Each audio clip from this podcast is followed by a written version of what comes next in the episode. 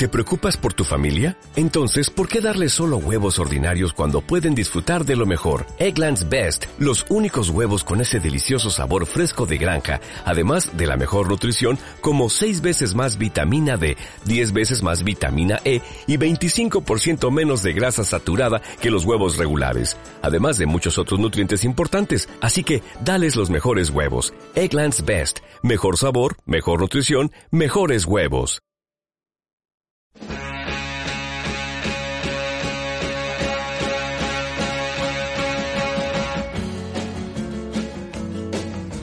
Boys watch the girls while the girls watch the boys who watch the girls go by. They solemnly convene to make the scene. Hola amigos y bienvenidos al último capítulo dedicado a un personaje de esta temporada, que ya sabéis que los siguientes serán los de cierre de temporada y dedicados al monográfico de la mitología.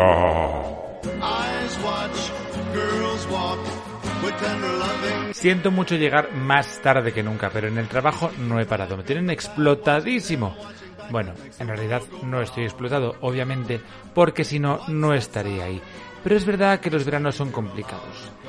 Para grabar las cosas, esta semana pasada los fascistas de España me han señalado públicamente como acosador, mira tú la ironía, por haber subido a Twitter un vídeo de una directiva de una compañía de telefonía en la que la mujer decía ser votante de Vox y ser transfoba, xenófoba y otras joyitas más.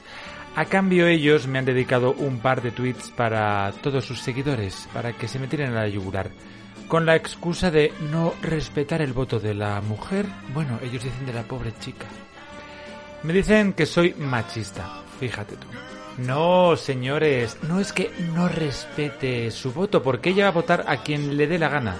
Lo que no respeto, y nadie debería de respetar, y nadie debería de hacer este tipo de comentarios, es su transfobia y su xenofobia. Porque esas opiniones no son tolerables. Porque son ilegales en este país. Es una cosa así de simple. Y ella podrá votar a quien le dé la gana, y los demás podremos señalarla por cometer acciones ilegales.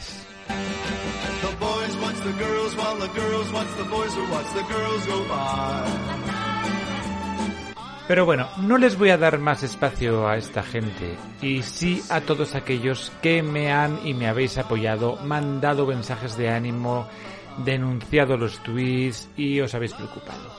Mil gracias de corazón, en especial a aquellos que os habéis significado poniendo un tweet nombrándome y animándome es una demostración de que debemos mantenernos siempre juntos ante la amenaza evidente y obvia del fascismo, que en España ya ha empezado a enseñar la patita con los pactos del PP y de Vox, que han empezado por eliminar organizaciones de igualdad y de defensa contra la violencia de género.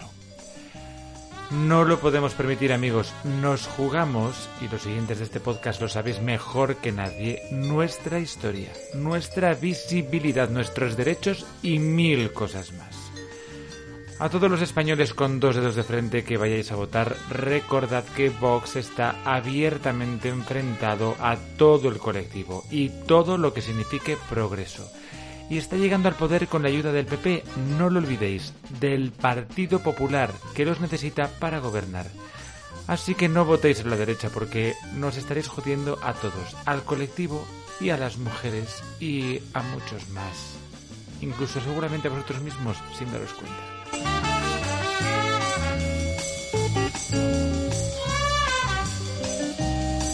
Y ahora, y para meternos en harina, vamos a hablar de un personaje que va a ser el cierre perfecto de esta temporada que comenzamos con Gloria Fuertes. Y todo después de las muchísimas peticiones que he tenido de muchas personas de Argentina y Uruguay. Y no, amigos, no me refiero a Carlos Gardel, como ya habéis visto por el título, sino a la análoga de Gloria Fuertes allá, a María Elena Walsh. Ya la luna baja en camisón a bañarse en un charquito con jabón. Ya la luna baja en tobogán Marilena Walsh fue una destacada escritora, poetisa, dramaturga, cantante o cantautora, mejor dicho, y compositora argentina muy conocida internacionalmente por su enorme obra literaria y musical, tanto para adultos como para niños. Aquí sí es diferente a Gloria Fuertes porque Gloria no cantaba ni componía, pero sí todo lo demás.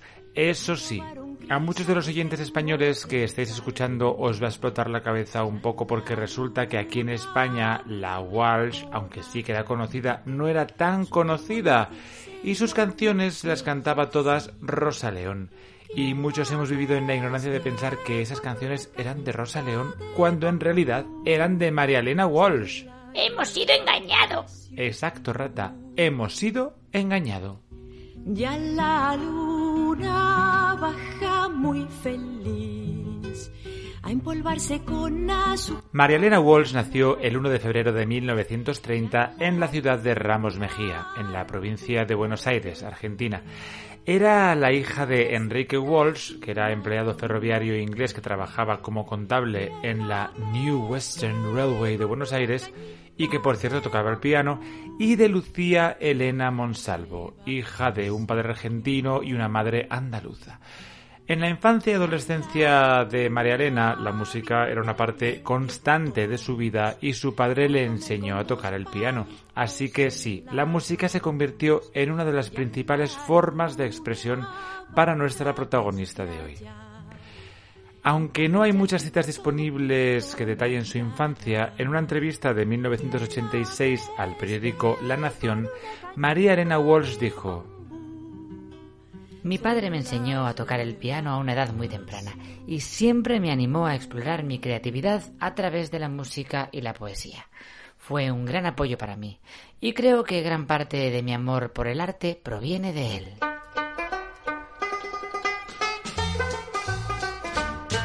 Me dijeron que en el reino del revés nada el pájaro y vuela el pez, que los gatos no hacen miau y dicen porque estudian mucho inglés.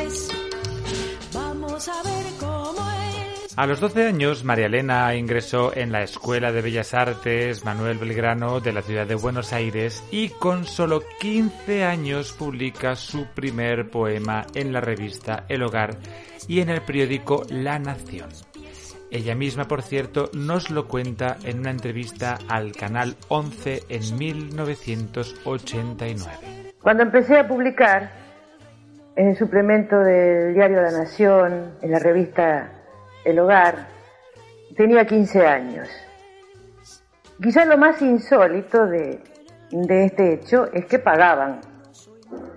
Las editoriales pagaban y si no recuerdo mal, porque hace muchos años, eh, pagaban lo suficiente como para que uno pudiera comprarse un buen par de zapatos y dos o tres libros por cada publicación.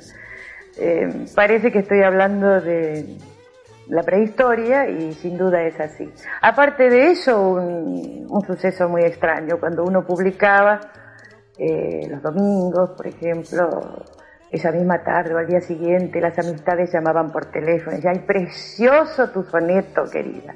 Todo eso era naturalmente muy alentador y hacía que, bueno, un joven escriba se sintiera bastante acompañado.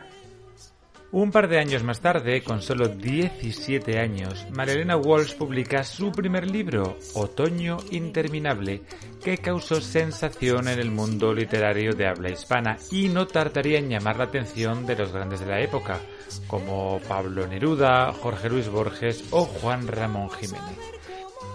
Este último, que acabaría siendo Premio Nobel de Literatura, la invitó a su casa en Estados Unidos en 1949 y allí pasó a Maralena unos cuantos meses, soportando literalmente al autor de Platero y yo, porque el tío debía de ser insoportable y la trataba fatal, como ella misma comenta.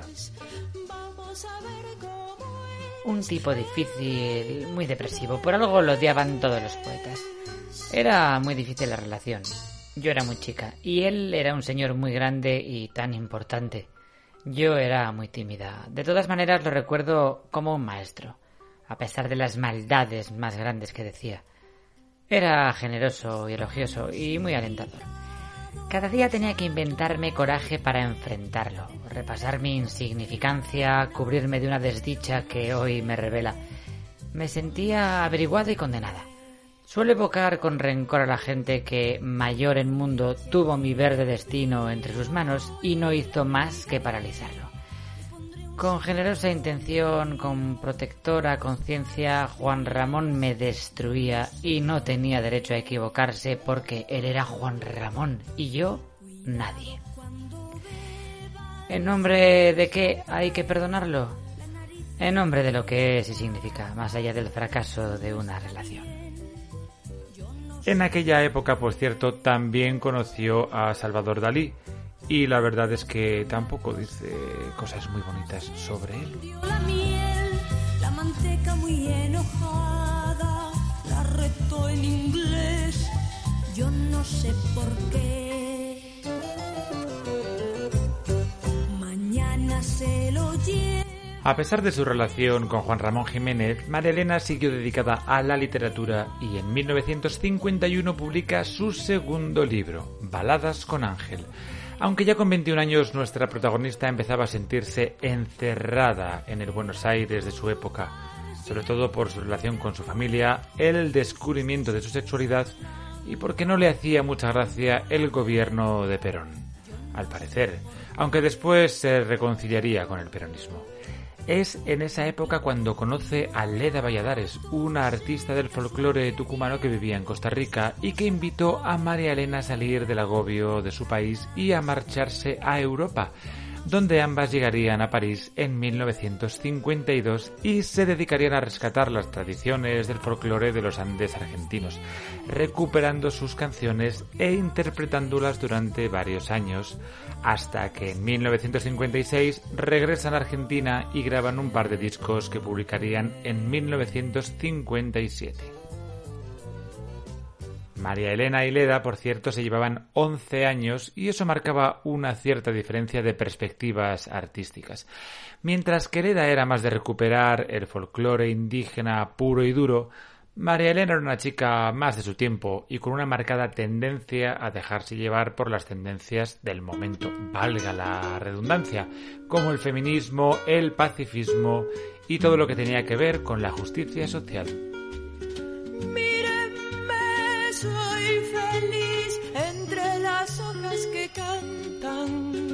Cuando atraviesa el jardín el viento en.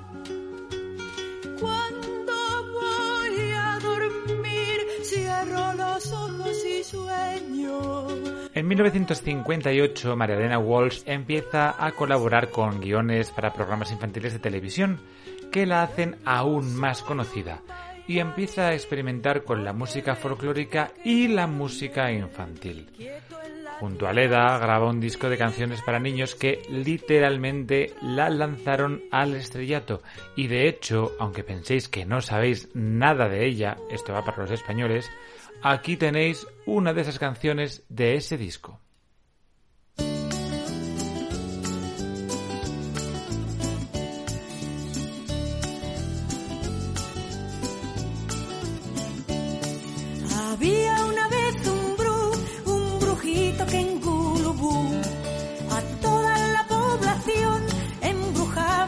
Ton ni son. Pero un día llegó el doctor manejando un cuatrimotor y saben lo que pasó, y saben lo que pasó.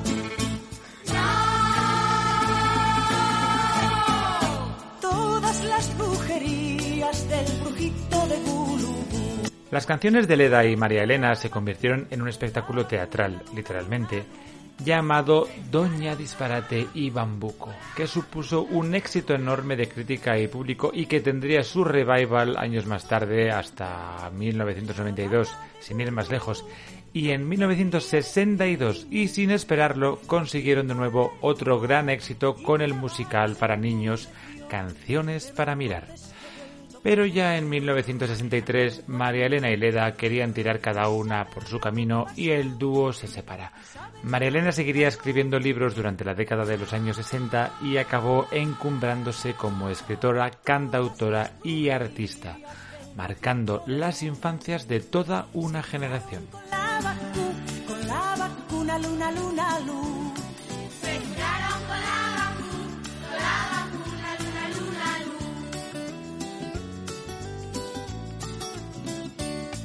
En 1968, María Elena presenta un espectáculo musical, esta vez para adultos, que supuso toda una revolución en el mundo de la canción popular en Argentina y que encarrilaba con los movimientos de recuperación del folk, como Mercedes Sosa o las canciones de Nacha Guevara. También supuso la integración con la canción Protesta y así Juguemos al Mundo se convirtió en un disco que supuso un éxito gigantesco que hasta llegó a convertirse en película. Pero amigos, ya sabéis que en la segunda mitad del siglo XX eh, hubo bastante agitación y Argentina no iba a ser la excepción. En 1976 se produce un golpe de Estado en Argentina y con ello, oh, sorpresa, llega la censura, la prohibición y todo lo que trajeron curas, militares y fascistas en general, o sea, una dictadura militar. Cansada y asqueada, como demócrata que era, María Elena decide no volver a componer ni a cantar, a la vez que sus canciones se convierten en símbolo de la libertad y de la lucha por la opresión, incluyendo su versión del We Shall Overcome, su Pronto Venceremos, que los veteranos de este podcast ya conoceréis de sobra y que era la canción que acompañaba a los movimientos por los derechos civiles en Estados Unidos y la verdad es que en la mitad del planeta.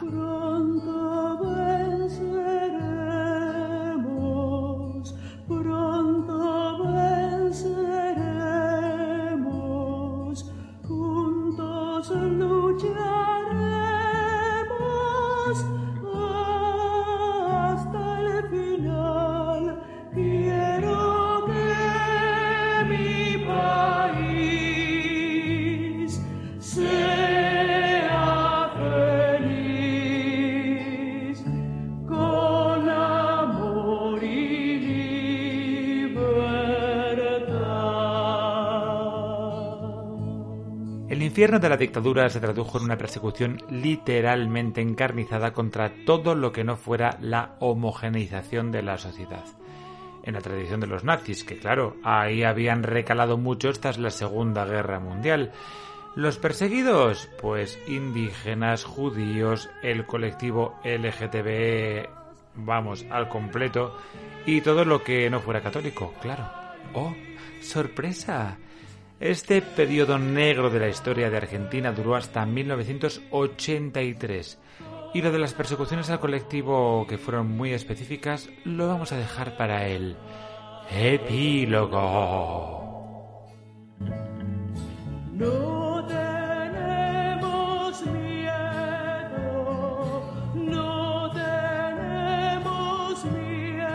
Durante la dictadura, María Elena se significó en contra del régimen, obviamente, y en 1981 escribe para el periódico Clarín un artículo muy crítico.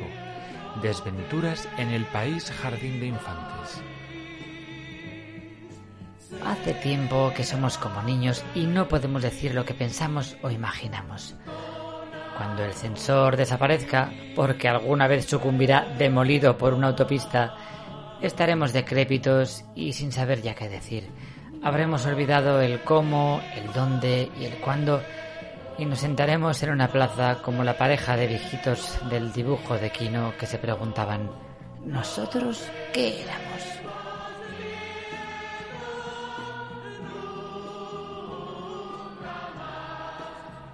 La propia María Elena contaría más tarde. A las 24 horas de haber publicado el artículo, María Herminia Avellaneda me llamó para avisarme de que me habían prohibido en el canal estatal y por ende en todo el país. Y así fue como María Elena decidió exiliarse.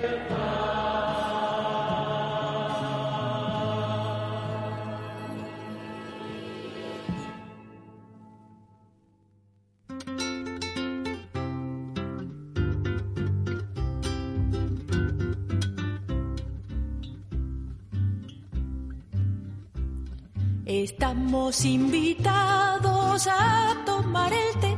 La tetera es de porcelana, pero no se ve. Yo no sé por qué. La leche tiene frío y la abrigaré. Con la vuelta de la democracia en Argentina, María Elena conduciría un programa de investigación periodística con otras dos mujeres en televisión, pero no tuvo demasiado éxito porque los temas que tocaban eran bastante peliagudos y las criticaban aquello como si fuesen unas pecadoras de la vida. En fin, el caso es que María Elena se convierte en una figura fundamental del feminismo. Falta mucho. Rata, siempre igual, que poca paciencia que tienes. Es que has tardado un montón en publicar este episodio y encima nos está soltando una chapa que no veas. Y ya sabes que esta gente que ha venido a escucharte han venido por lo del lesbianismo. Vamos, por eso de que se comían las conchas. Vale, vale, vale, vale, tranquila. Vamos a ver si vamos con el final. Pero es que tengo que contar lo del feminismo, rata, porque es fundamental. María Elena escribiría. Las mujeres, como los negros, los colonizados y la clase trabajadora, a medida que tomamos conciencia, menos queremos dádivas. Queremos lo que nos pertenece por derecho y nos arrebatan día a día, es decir, todo. Las mujeres, que fuimos custodias de la vida, para que fuera rifada en guerras, queremos más que nunca defenderla de los fabricantes de muerte. Pero según cómo y cuándo lo determinemos nosotras. Releo esta carta escrita al correr de la máquina y supongo que puede resultarte agresiva. Lo siento, no pude hacerla peor. Por más que aguce el estilo, me es imposible reflejar la agresividad de una villa de emergencia, de un aborto clandestino, de los precios de la farmacia. Estos ingredientes configuran un naufragio en el que las mujeres y los chicos entran primero. Así como en los éxitos nacionales nos colamos por la retaguardia. Gracias, caballeros. María Elena siempre tuvo claro su discurso y se refleja constantemente en su obra y en sus escritos. Las mujeres cedemos el lugar para que no nos maten. Una tristísima realidad que aún hoy está vigente.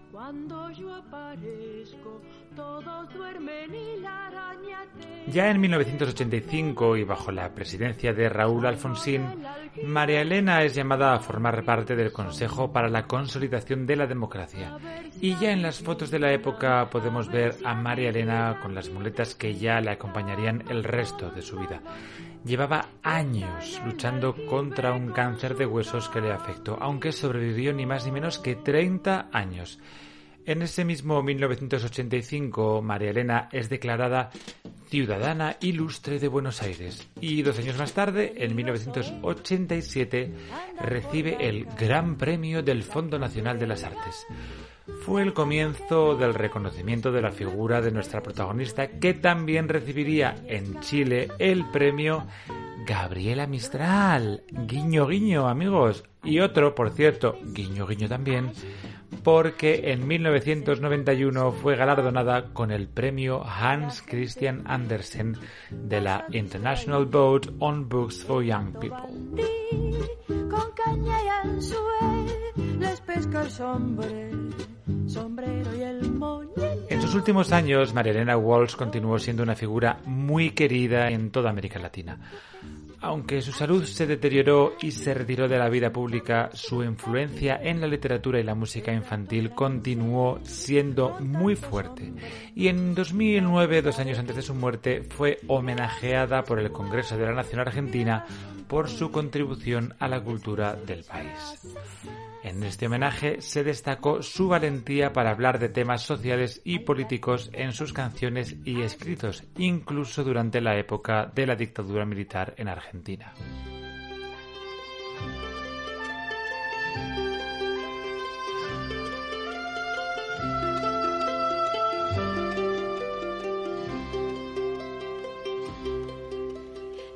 Este y al oeste llueve, una flor. María Elena Walsh fallecería en Buenos Aires en 2011 a la edad de 80 años en el Sanatorio de la Trinidad. Su muerte fue lamentada en todo el país y se le recordó como una de las grandes figuras de la literatura y la cultura argentina. Sus restos descansan en el cementerio de la Chacarita en el Panteón de la Sociedad Argentina de Autores y Compositores.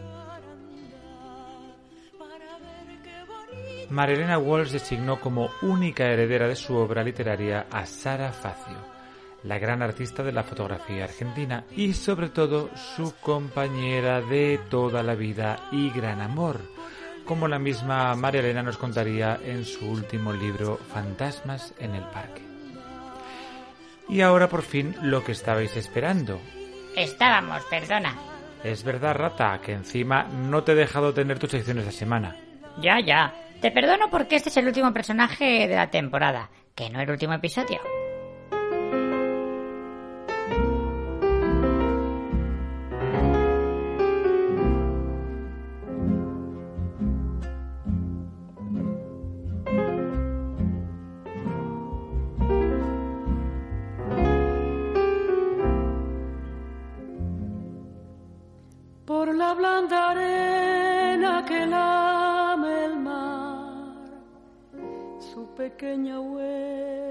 No vuelve.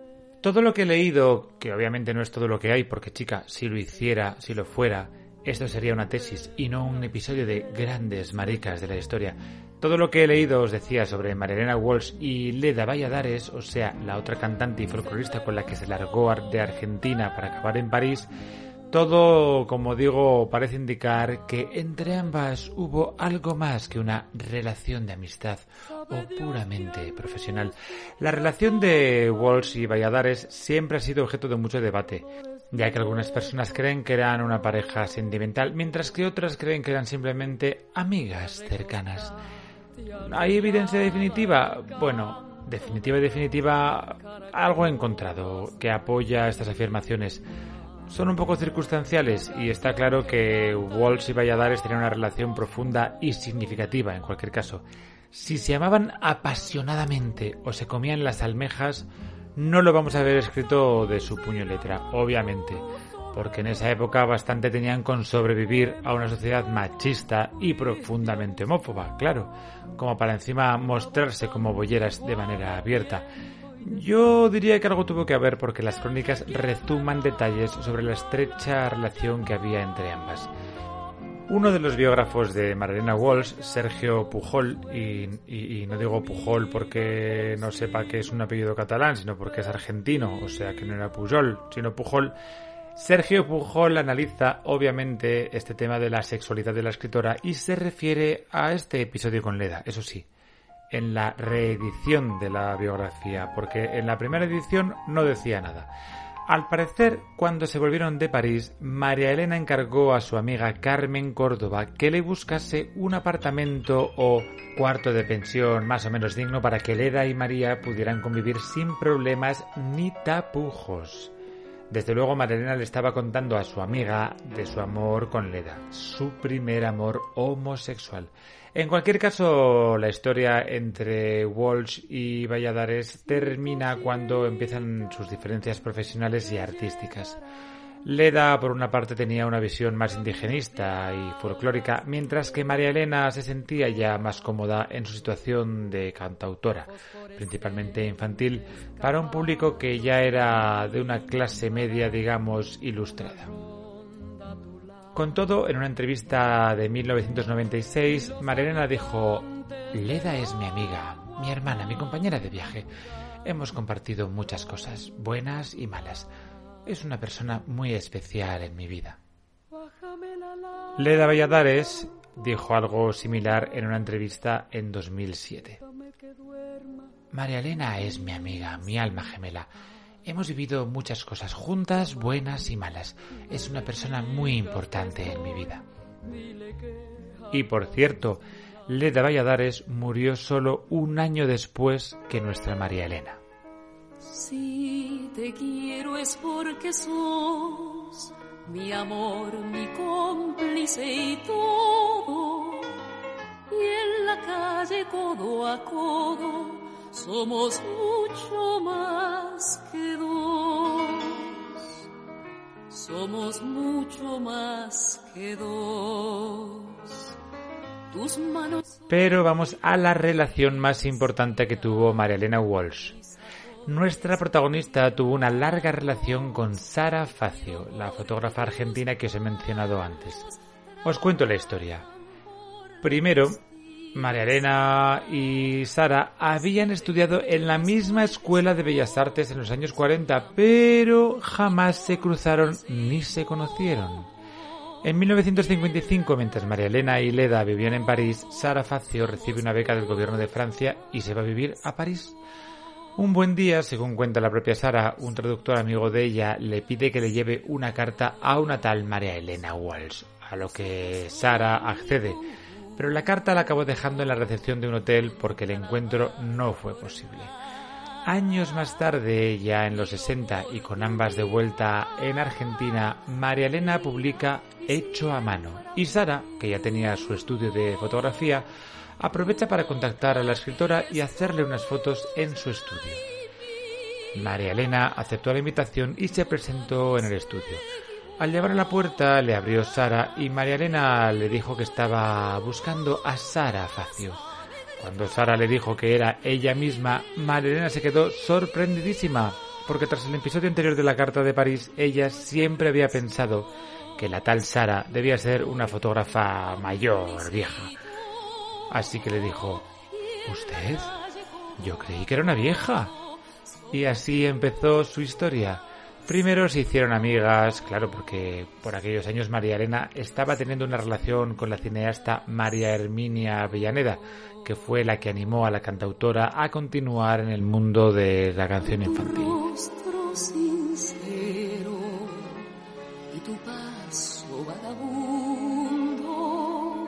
y tu llanto por el mundo porque sos.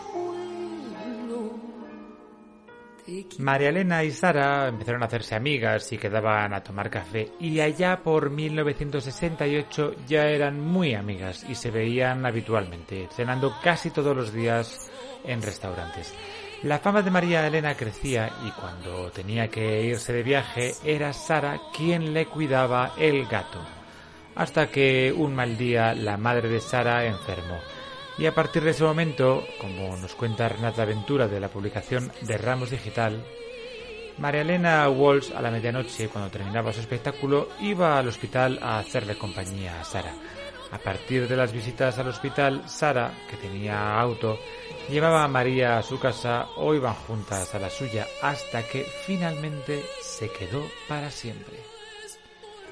María Elena no tenía casa propia, todavía vivía en la casa que compartía con María Herminia.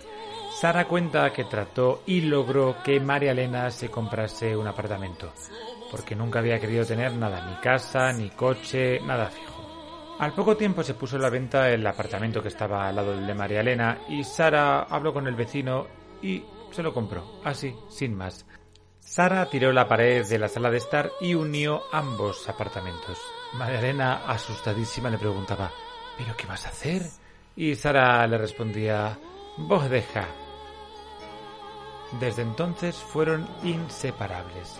Lo cuenta también Sara Facio misma en la entrevista que le hace Leila Guerriero en La Nación el 8 de abril de 2011. Recién en 1975 empezamos a convivir. Yo compré el departamento pegado al suyo, en Bustamante y Juncal. Tiré la pared del living y unimos las dos.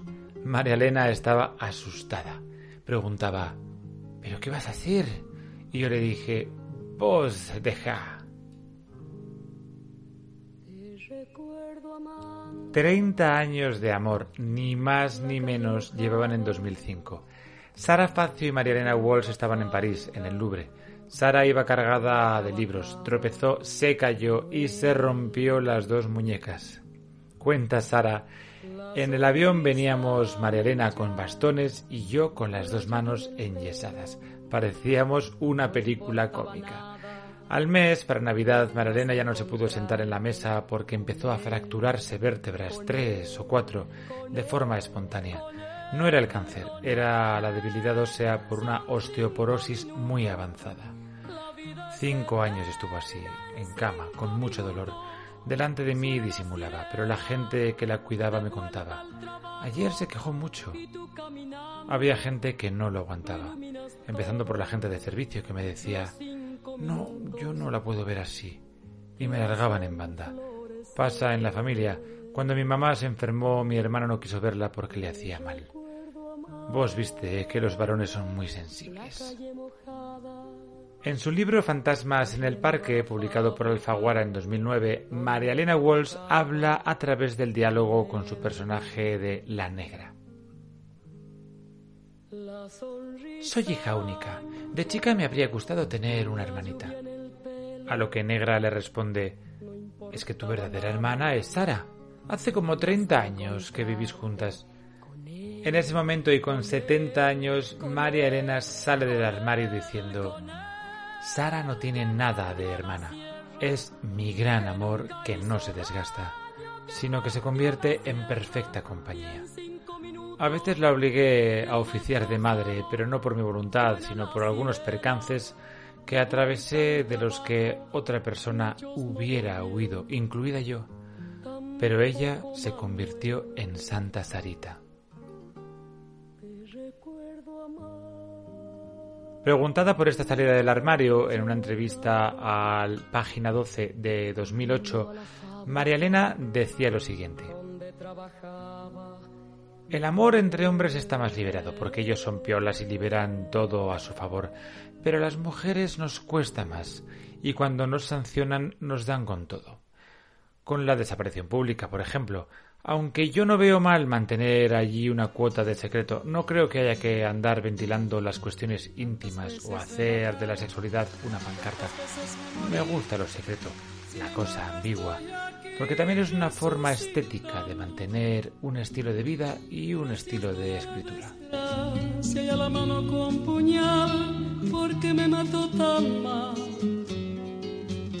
Seguí cantando. En sus últimas horas, ya en 2011, cuando María Elena ya se iba y le quedaban apenas horas, Sara Facio no pudo soportar el dolor de verla morir y dejó a su amor en compañía de su sobrina. Esta, que se llamaba Mariana Facio, comentaba Falleció de mi mano. La noche anterior me acerqué a acomodarle la cabeza. Ella me dijo, amorcito mío, aquí estamos. Me apretó la mano y lloró. Entonces yo le dije que tenía que descansar, que estábamos todas con ella. Éramos un grupito, Sara y tres chicas más. Ella las llamaba el petit comité. El otro día ya se despertó mal. Vino la médica y me dijo, se está yendo. Así que me quedé ahí, agarrándole la mano. Ya había combinado a Sara que se fuera del estudio y que yo llamaría a una de las chicas del petit comité para que la avisara. Al final, cuando todo pasó, Sara vino y yo le dije, no vas a entrar, no. Quería que se quedara con la imagen de María Elena despierta. Y ella no la quiso ver.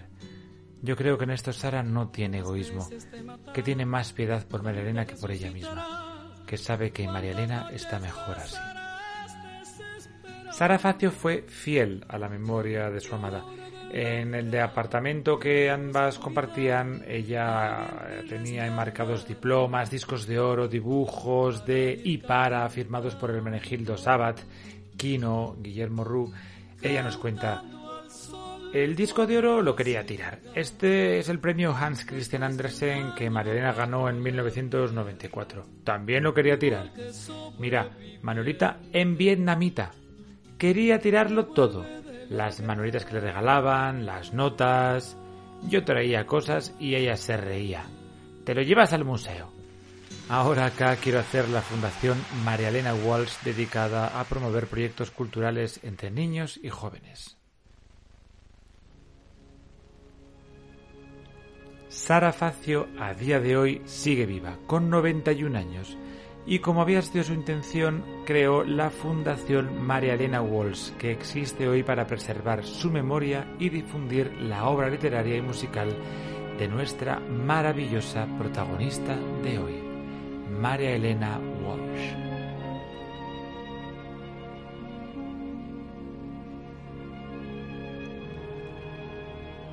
Epílogo. El fascismo nos quiere muertos.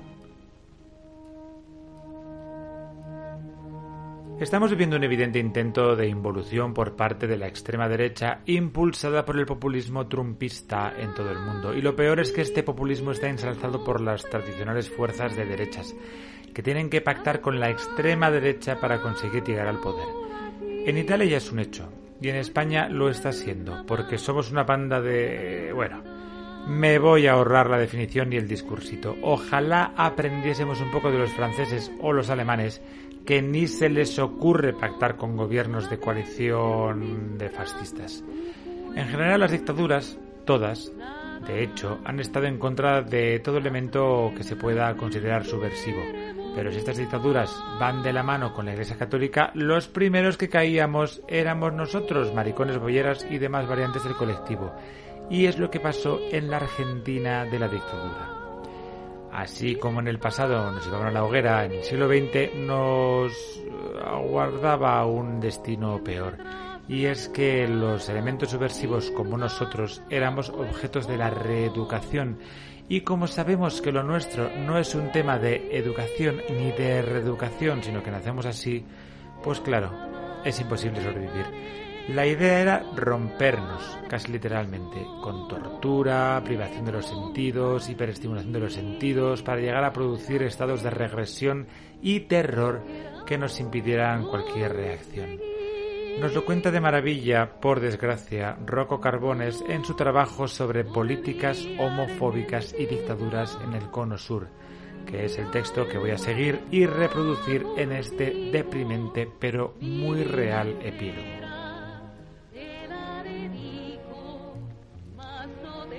La Dirección de Inteligencia de la provincia de Buenos Aires solía reflejar en las fichas de los detenidos detalles sobre sus conductas sexuales y expresiones estereotipadas y estigmatizantes, obviamente, como amanerado, afeminado, invertido, marimacho, etc., que no tenían más objetivo que convertirse en un protodiscurso punitivo y desembocaba, oh sorpresa, en acciones de represión.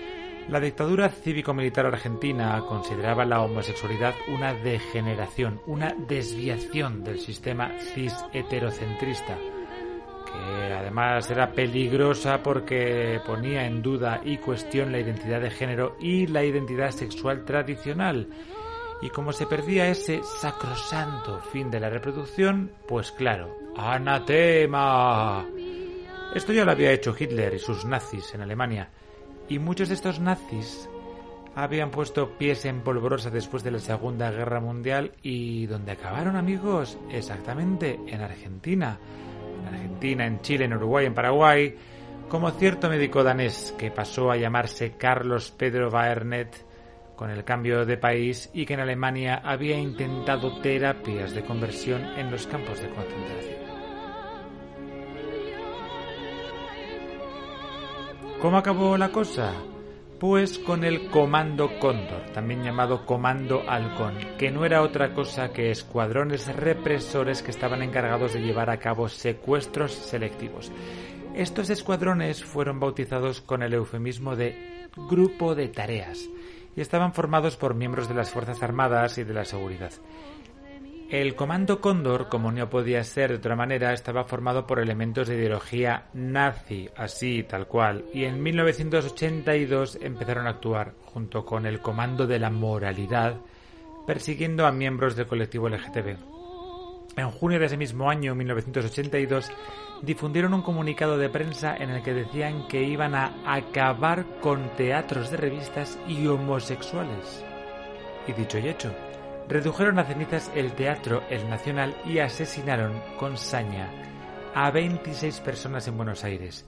Y no solo eran un número, sus nombres no se deben olvidar. Ricardo Ramírez, Eduardo Busse, Ernesto Pedrera, Mario Duchini, Carlos Salvo, Rodolfo Solari, Elías Barinaga, Julio César Tonina, Jorge Mario Lenoyel, Rubén José Macir, Marino Suárez, Pedro Bartolomé Molina, Moisés Preciado o Alejandro Moravsky. Fue todo mucho más terrorífico de lo que podéis imaginar porque incluso actuaban internacionalmente después de llevar a cabo un pacto entre las inteligencias de varios países latinoamericanos Argentina, Paraguay, Uruguay, Bolivia, Brasil y Chile. Que se sepa, al menos hubo 105 desapariciones forzosas sin contar otros delitos. Pese a que cada asesinato era ampliamente recogido por la prensa, nadie, ni gobiernos ni medios de comunicación, investigaron seriamente el total de los homicidios, ni tampoco al Comando Cóndor. Sorprendente, ¿verdad? Exacto, no.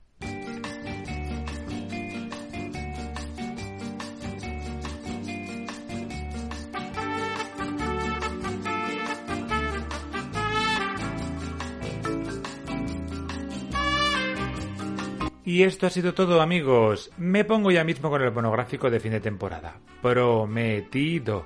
Y a todos los españoles que me escucháis, por favor, este domingo, todos a favor de la izquierda en estas elecciones, que no nos jugamos un cambio de siglas, esto va mucho más allá. La derecha y la ultraderecha ya están acabando con concejalías y conserjerías en defensa de las mujeres y del colectivo, y no van a parar, lo han anunciado.